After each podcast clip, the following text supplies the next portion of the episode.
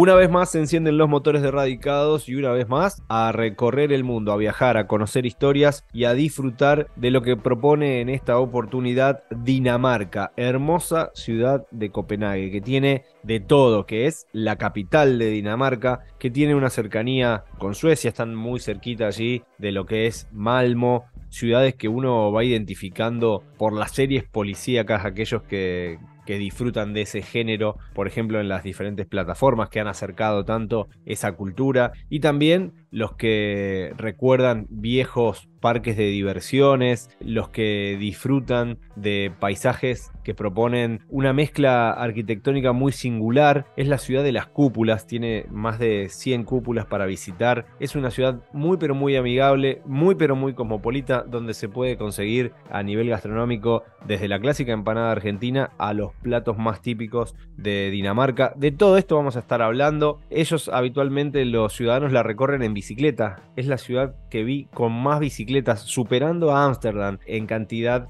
de tráfico en, dos ruedas. Y nosotros con este avión con el que aterrizamos en Dinamarca, aterrizamos también en la vida de Damián Iglesias. Él tiene 34 años, nació en San Justo, provincia de Santa Fe. Luego se mudó a Santa Fe Capital, estudió la licenciatura en biotecnología, por trabajo llegó a Buenos Aires y hace un año y cuatro meses exactamente, allá por julio del 2022, llegó la oferta, llegó la posibilidad de explorar una nueva oportunidad en Dinamarca trabajando para un laboratorio farmacéutico. Gentilmente nos recibe desde Copenhague. Damián, bienvenido a Radicados. Hola, ¿cómo andás? Muchas gracias por el contacto. Todo bien por acá y con ansias de, de escuchar esta historia que nos remonta a julio del 2022. ¿Cómo fue esa propuesta? ¿Quién te habló de Dinamarca? ¿Curioseaste vos? ¿Cómo te encontraste con esta aventura que hoy es tu nueva casa? Bueno, la verdad que no, no estaba en mis planes para nada venir a Dinamarca. Eh, yo en mi cabeza un poco tenía en algún momento de mi vida querer, tener la experiencia de vivir en el exterior, pero nunca pensé la verdad que iba a terminar acá. La, cuestión fue que una compañera de, trabajo, con la que yo estaba trabajando en Buenos Aires, empezó con entrevistas en una empresa, se vino para acá, quedó en el, puesto, se vino para acá y me refirió porque la empresa se estaba en expansión y necesitaban gente capacitada para hacer algo parecido a lo que yo hacía en Buenos Aires. Cuestión que me, contactaron, empecé con entrevistas y acá estamos. Imagino que uno de, de los requisitos era buen nivel de inglés. Sí, eso, eso por sobre todo. Eh, acá te olvidas del castellano, absolutamente. Pero lo que sí está bueno es que ellos no hablan inglés, hablan danés pero todo el mundo te habla, te habla inglés. Desde el panadero hasta tu jefe en el trabajo, todo el mundo es bilingüe.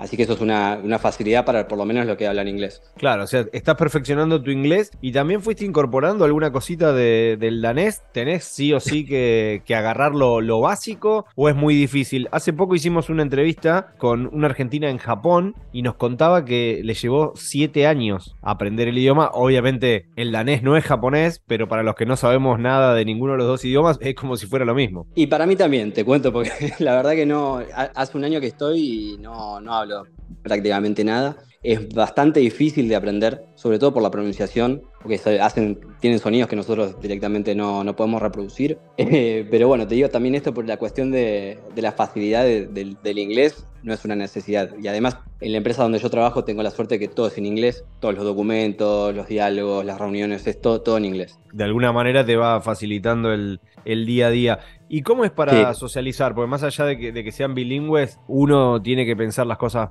eh, un, rato más, no encuentra la palabra indicada que quiere decir. ¿Cómo te llevaste con eso a la hora de socializar? También tiene que ver con la forma de ser de cada uno, ¿no? Sí, obviamente. Eh, a ver, el tema del idioma es una barrera, claramente porque las expresiones que uno tiene por ahí, aunque las quieras decir en inglés, aunque las, sepas inglés un montón, no, no es lo mismo. Entonces uno se tiene que adaptar un poco la sociedad danesa también es bastante cerrada por ahí para, para hacer amigos y entablar un poco más de confianza, a diferencia de los latinos que con una cerveza de por medio ya somos mejores amigos tal vez.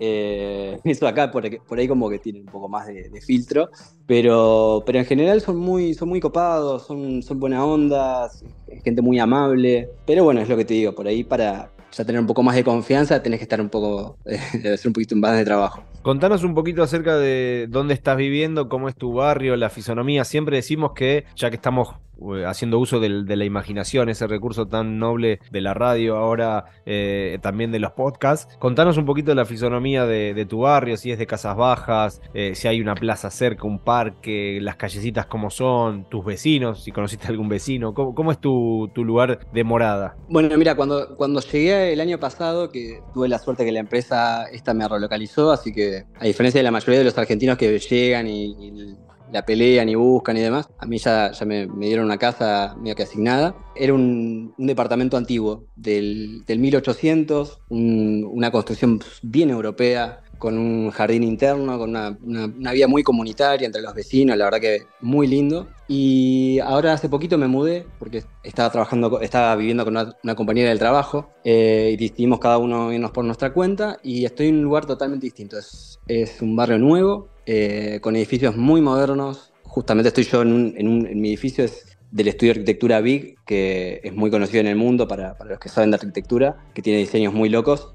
Así que todo el barrio este es nuevo, tengo el metro que me pasa por el lado, así que eh, muy buenas conexiones. Y bueno, como dijiste en tu introducción, es una ciudad que la bicicleta te lleva a todas partes. Hay muchos espacios verdes en todos lados. De hecho, acá por mi ventana estoy viendo ahora un parque gigante que tengo enfrente. No es como en, Argentina que está toda una cosa pegada al lado de la otra, que hay muchos espacios libres. Así que eso es una constante en toda la ciudad, más allá del que si el barrio es antiguo o moderno. ¿Y cómo es tu rutina? ¿Cómo es un, día de Damián Iglesias en Dinamarca? ¿El, trabajo requiere eh, horario de oficina? Podés hacer también trabajo remoto. ¿Cómo es ese día a día? Las rutinas que, generaste también respecto del desayuno. Ahí obviamente hay mucha presencia del pescado. Hacen unas especies de, tostadas, no me sale ahora el, nombre, pero tienen obviamente sus platos típicos. ¿Fuiste incorporando cosas de, la gastronomía al día a día? ¿Cómo es esa, esa rutina en un día tuyo habitual? Bueno, yo por mi trabajo, como es el, laboratorio farmacéutico, que es una fábrica, digamos, trabaja 24 horas y yo estoy en producción. Así que tenemos horarios rotativos, así que hay veces que me toca trabajar a la mañana, a veces que me toca trabajar a la tarde, a la noche, así que mi rutina está bastante poco organizada, por así decirlo. Pero con respecto a, a las comidas y demás, eso me costó bastante, porque imagínate que nosotros en el trabajo a veces vamos a almorzar a las 10 y media de la mañana, 11 de la mañana, cosa que nosotros en Argentina por ahí no, no, no, estamos acostumbrados a esos horarios. Y en el trabajo me dan de comer, así que ahí, ahí tengo la oportunidad de probar platos, platos típicos daneses, este, este pan que vos contás, estas tostadas, que a mí tampoco me sale el nombre en danés, pero que es de un pan de centeno con muchas semillas, negro. Eh, muy pesado que le ponen cosas arriba, eso es algo muy danés. Después comen muchísima papa, la papa está en todos los platos, el cerdo, cosas muy calóricas, viste, que pues, bueno, también tiene que ver con el clima, el clima del lugar, ¿no? Eh, ahora nos estamos acercando al invierno, así que se viene el frío ártico, así que todo, todo muy calórico en general. Ya tuviste tu, primer invierno en Dinamarca. ¿Qué notaste de, cambios? ¿La gente se retrae un, poco más? ¿Todo es más eh, dentro de casas? Eh, obviamente no, es muy amigable el clima afuera. ¿Cómo cambia ese día a día? Porque la verdad, a mí me tocó estar en época de, de sol y lo disfrutan a morir, como si hubiera, no sé, pasado siglos sin ver el sol. Bueno, eso es así. Cada vez que hay un día de sol eh, es impresionante cómo la gente sale desesperada a, los bares, a, las plazas, a los parques, a los canales. Usan la ciudad muchísimo cuando hay sol y cuando el, clima te acompaña, ¿no? Pero en invierno lo que tiene es que hay muy pocas horas de luz. Imagínate que ahora el sol se pone a las 4 y media de la tarde y amanece 7 y media, 8. Y así cada vez peor hasta, hasta el 21 de diciembre, ¿no? que es el día más corto del año. Llueve mucho, eh, está nublado, hay poca luz, así que la gente sí se, concentra sobre todo en, bares. No, son los daneses de juntarse en casas, son más de juntarse en bares hasta altas horas de la noche, te digo, toman muchísima cerveza, es una cosa impresionante. Pero sí, y sobre todo van, al cine, van a obras de teatro, eh, hay muchos eventos indoor, por así decirlo. No es que dejan de vivir en el invierno, que uno por ahí se imagina que, no sé, te, vas a hibernar hasta, hasta que termine, pero no, ellos, ellos siguen viviendo su vida, obviamente cambiando hábitos, pero, pero siguen estando activos, digamos. No es que no hacen nada. ¿Sentiste que te, que te afectó de alguna manera este cambio de, de oscurecer más temprano, también uno cambiar los hábitos de empezar a cenar más temprano. Hace poco hablaba con, una amiga que está viviendo también en, el exterior, en Irlanda, y me decía, eh, me tuvieron que empezar a, dar vitamina D porque la falta de exposición al sol hizo que necesitara mi cuerpo una alta dosis de, vitamina D que no la estaba consiguiendo y, se lo tuvieron que dar como un suplemento. ¿Te pasó algo así o, te acostumbraste y, la llevas? No, no, no. Es, medio que una necesidad. Eh, acá te lo venden en, todos lados. En todos lados, en el supermercado, al lado de, los chocolates, en la caja tenés las pastillas de, vitamina D, eh, en los kioscos, en, en, todas partes, porque posta que llega un punto que tu cuerpo te lo pide. Te sentís cansado, te sentís bajoneado, te cuesta arrancar el día. Y mm, de hecho, yo ahora ya debería empezar a tomar porque, porque ya uno lo empieza a sentir. Yo pensé que era una, era una exageración, pero, pero no, la verdad que es necesario. Hay que, hay que empezar a suplir eso que uno obviamente activa con, el sol, ¿no? La, famosa vitamina D. Contanos un poquito también de, haciendo. A veces nos gusta hacer futurología. Eh, una vez que ya rompiste esa barrera del desarraigo, de emprender esta experiencia, ¿se te activó eso que nosotros llamamos el ciudadano del mundo y te dio curiosidad también pensar en, otros países, en otras ofertas? Quizás también el, laboratorio tiene sede en otro lugar. ¿Te, ¿Te generó eso o decís, no, tengo para un largo rato en Dinamarca? Bueno, sí, obviamente. Eh, aparte estando acá en Europa, yo no conocía Europa. La primera vez fue cuando me vine para acá, así que estando tan cerca también y, teniendo un buen sueldo, porque la realidad es que en Dinamarca haces la diferencia y por eso muchos argentinos vienen para acá, aunque sea a trabajar no de cosas profesionales, pero eh, repartiendo comida o en hoteles o lo que sea, haces una diferencia. Obviamente que viajar me encanta. No sé si todavía te diría de mudarme a otro lugar, por esto que te digo, porque se gana muy bien acá, esa es la realidad. Pero también lo que pasa es que te empiezan a contactar, sobre todo para si, si, si, sos profesional y ven que estás viviendo acá y ven que estás trabajando de lo tuyo, directamente te llaman ellos, por LinkedIn o, por otros medios se, contactan con vos. Y yo acá la verdad que también tengo la, la suerte de, así como me, me trajeron a mí, me trajeron a varios de mis compañeros de Argentina. Así que no solamente somos varios argentinos, sino somos argentinos conocidos y amigos que, estamos todos viviendo acá y trabajando en la misma empresa. Así que es una experiencia bastante particular. No sé si, hay muchos ejemplos así de, que vos te vengas a un país totalmente distinto con, un montón de tus ex compañeros de trabajo de Argentina. Es medio una locura. Así que un poco disfrutando de eso también ahora. El after se trasladó a, Dinamarca. sí, sí, totalmente. Eh, a full. La diferencia entre lo que uno gana y lo que uno gasta, eh, imagino que, que, siempre tiene que dar, sea en Argentina, sea en Dinamarca, porque si no entraríamos en una espiral de, deudas. Pero vos me marcabas esto, que, es, conocido, de, los buenos salarios de Dinamarca, y uno también empieza a decir, ah, ok, pero el costo de vida debe ser caro, alquilar debe ser caro, más allá de las facilidades de, la empresa de acercarte a un lugar y, ya tener la posibilidad de, compartir. ¿Qué, ¿Qué, es lo que vos notás que es más caro? ¿Los servicios, el transporte, la comida, la salud? Todo es más caro. todo es más caro, eh, sobre todo el alquiler es carísimo, es carísimo. La salud, por suerte, es, gratuita. Los impuestos acá son altísimos, entonces todo lo que tenga que ver con, servicios, educación, salud, etcétera, si, no sé, vino una familia para acá y tiene que mandar a los hijos al colegio, todo eso es gratuito y de nivel excelente. Pero después lo que es el transporte público, lo que es la comida, lo que es salir a comer, eh, comparado con otros países de Europa, te digo, ni hablar con Argentina. Pero con otros países de Europa acá es mucho más caro. Pero bueno, los sueldos también te acompañan, entonces te permiten tener una muy buena vida acá, te permite, te, permite ahorrar y cuando te vas a otro país te parece todo barato porque, porque es así. Eh, todo es más caro acá. ¿En qué nivel está hoy la, corona danesa? ¿De aceptación? sí, respecto del, dólar. Más o menos, con el euro te hago. Eh, con el euro. Un, euro son, un euro son 7 coronas 45, 7 coronas 50 más o menos. Esa es la relación. Claro, sigue siendo una, moneda eh, bastante fuerte y, obviamente eh, eso hace que el, que el, país también tenga un costo, un costo de vida alto, ¿no? Una, moneda fuerte. Es lo que nos pasa, por ejemplo, acá en la comparativa con, Uruguay, que para el argentino Uruguay es carísimo y, a la inversa, ¿no? Para el uruguayo queda muy barato Argentina, pero por la relación peso-dólar. ¿Qué cosas, ¿Qué cosas eh, como costumbres has ido incorporando que decís, esto está bueno, lo podría hacer en Argentina o en otro país que viva? Cosas que, te parecieron piolas de, la sociedad dinamarquesa, de, lo que ellos acostumbran a hacer, de sus días festivos. Bueno, a ver, es una sociedad, a ver, que está a otro nivel, ¿cómo te puedo explicar? en la civilización. Es decir, Vos ves gente que a la noche quiere cruzar la calle y si el semáforo peatonal está en rojo, por más que no venga nadie, los tipos no te cruzan la calle. Entonces todo, todo funciona muy bien, pero porque la gente hace que también funcione bien. No ves patrulleros todo el tiempo por la calle, no ves policías todo el tiempo por la calle,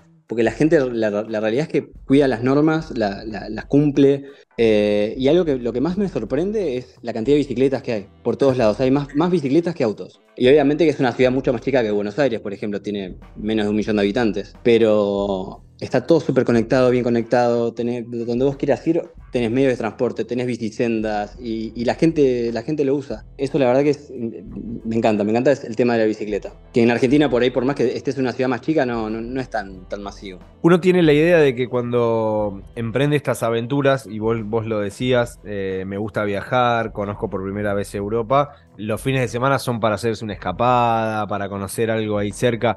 ¿Pudiste hacer eso? ¿Pudiste empezar a, disfrutar de, las escapaditas, de ese mm, vuelo low cost que te lleva a conocer países que no conocías? ¿Empezaste a disfrutar de, esa cercanía que propone Europa? Sí, sí, por suerte, por suerte sí, porque además eh, en el trabajo en el que tengo por este tema de las rotaciones y demás, tengo algunos fines de semana largos de tres días y demás, así que eso me permite hacerme una escapada, así como uno se va capaz que a Chivilcoy, acá te vas a Praga o te vas a Ámsterdam o, a lugares que estén así cerca, que no sé, por 30, 40, 50 euros te, tomas un vuelo y, y, puedes ir a conocer un lugar. Que por ahí desde Argentina esas cosas es más difícil, ¿no? Estar, estando tan lejos y, y siendo todo tan caro. Pero, pero acá la realidad es que tenés esa oportunidad de, conocer y también un poco de la idea mía de esta experiencia, ¿no? De no venir solamente a trabajar, sino también a, conocer y, a poder viajar. Así que eso está buenísimo. Que, que fuiste con compañeros de trabajo, eh, obviamente los argentinos se hacen notar, también hay muchos brasileños, chilenos, uruguayos, la, comunidad latina como que también cuando está afuera se, acerca, se une, quizás por el nexo del, del idioma o quizás también porque somos más parecidos en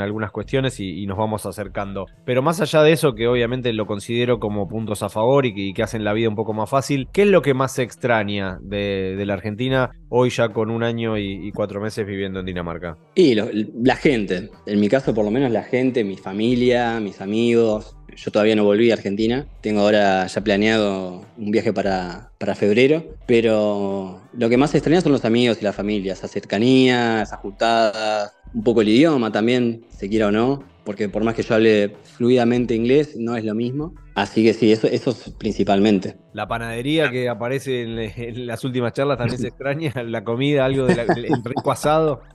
Sí, sí, eso ni hablar. La, panadería a full, encima imagínate acá en el, invierno que tenemos larguísimo, unos bizcochos o unas facturas serían lo más, pero sí, sí, sí, sí, la verdad que el, un asado también, ni hablar. Ah, somos, como somos bastantes argentinos, ya, tenemos ahí un par de, lugares para comprar carne buena y nos hemos hecho algún que otro asado. ¿Qué es lo primero que tenés ganas de hacer, imaginando ya tiempo para adelante, en febrero, llegás a, Argentina? ¿Qué es lo primero que decís, extraño esto, tengo ganas de, hacer esto? No, bueno, quiero, quiero juntarme con mis amigos, hacer un asado en la quinta de alguno y quedarnos ahí a ponernos al día. Eso, eso es lo primero que quiero hacer ni hablar. Así que imagínate, aparte llego del invierno al verano allá, quiero tirarme una pileta urgente. Corre riesgo tu continuidad en Dinamarca, me parece.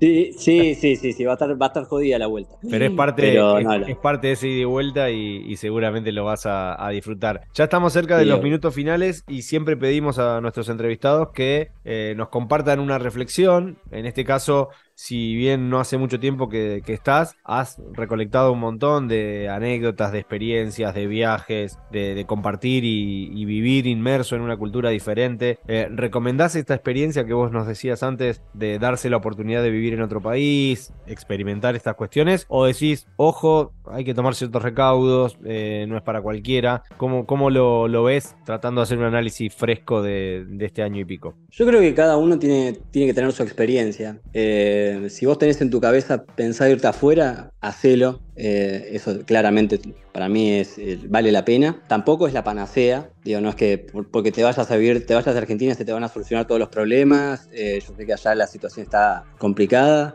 y hay mucha gente, es impresionante la cantidad de conocidos que tengo que se están yendo, que ya se fueron. y así también es como conozco varios que no la, no la están pasando bien o que no tuvieron buenas experiencias. Pero cada uno lo tiene que vivir y yo creo que si vos en vos está irte, para al menos vivirla, yo creo que lo tenés que hacer y no quedarte con las ganas. Así que en mi caso, más allá de los altibajos que uno siempre puede llegar a tener, porque extraña, dice, ¿qué hago acá? Eh, la experiencia es positiva en general. Así que sí, lo súper recomiendo. Un muy buen consejo. Te agradecemos muchísimo por estos minutos. Esperamos que lo hayas disfrutado tanto como nosotros. Y te mandamos un abrazo a, la distancia, a ponerse ahí el objetivo de, febrero a corto plazo y, que puedas disfrutar tus vacaciones también en, Argentina, Damián. Ni hablar, ni hablar. Allá estaré por allá. Así que muchas, gracias por, por, esta, esta charla. Muchas gracias y un abrazo gigante. Nos vemos.